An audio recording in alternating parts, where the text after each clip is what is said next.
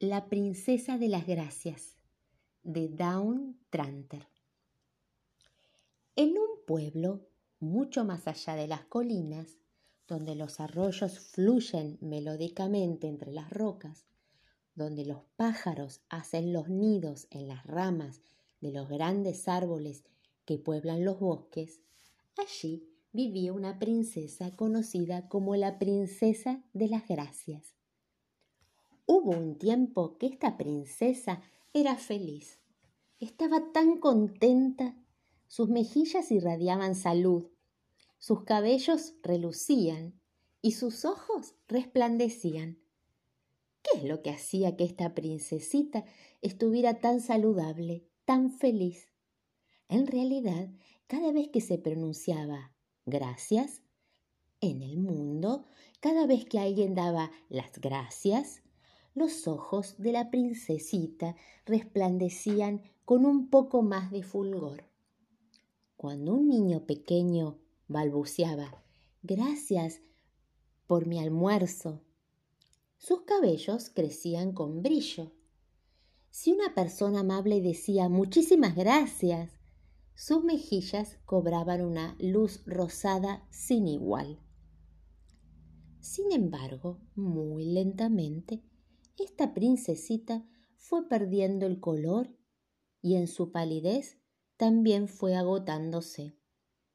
Dejó de jugar y se apagó el resplandor de sus ojos. No relucían sus cabellos porque ya no le crecían con aquel brillo. Y al final la luz rosada de sus mejillas desapareció. ¿Por qué se había vuelto tan triste la princesita? Hubo un tiempo en el que había tantas gracias resonando en el mundo.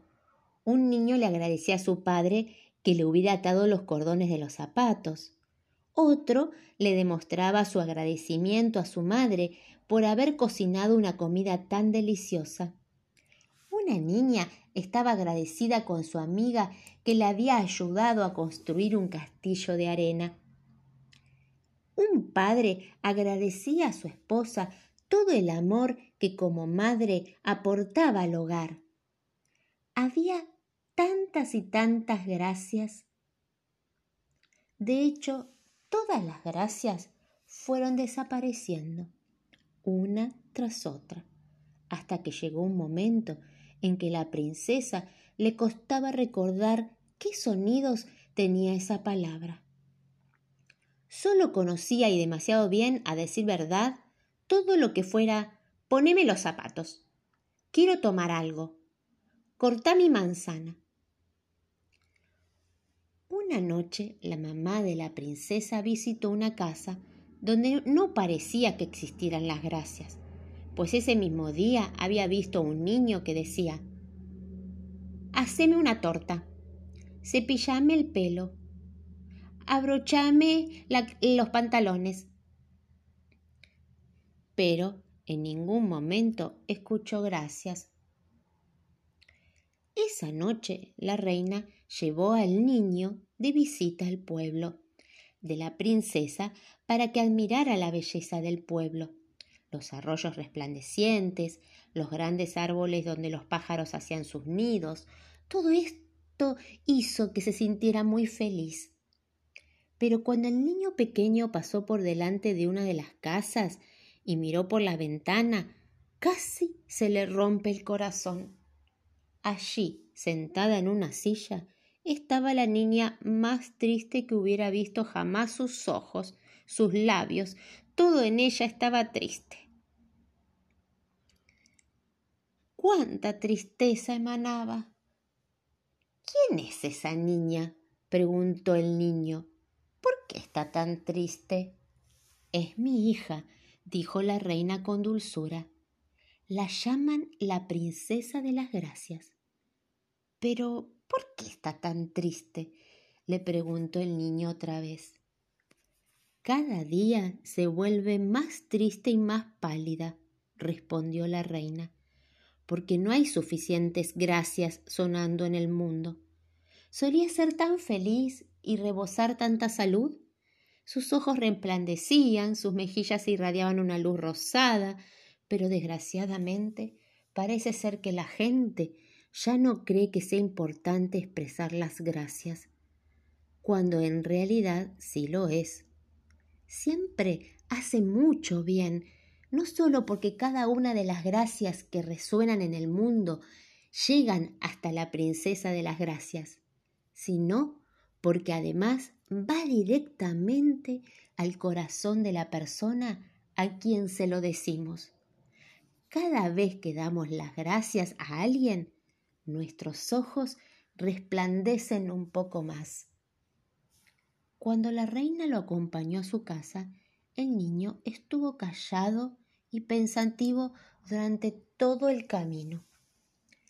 A la mañana siguiente, tan pronto como abrió los ojos, se asomó a la ventana y vio al Padre Sol brillando con tan belleza que abrió la ventana de par en par y gritó con voz alegre Gracias, Padre Sol, por tu maravillosa luz dorada. Cuando se vistió y bajó a la cocina, su hermana pequeña ya había puesto la mesa para el desayuno. Muchas gracias, hermanita, por haber puesto la mesa, le dijo. Y durante todo el día, sin ni siquiera tener que pensárselo, el niño encontró muchísimas cosas por las que estar agradecido.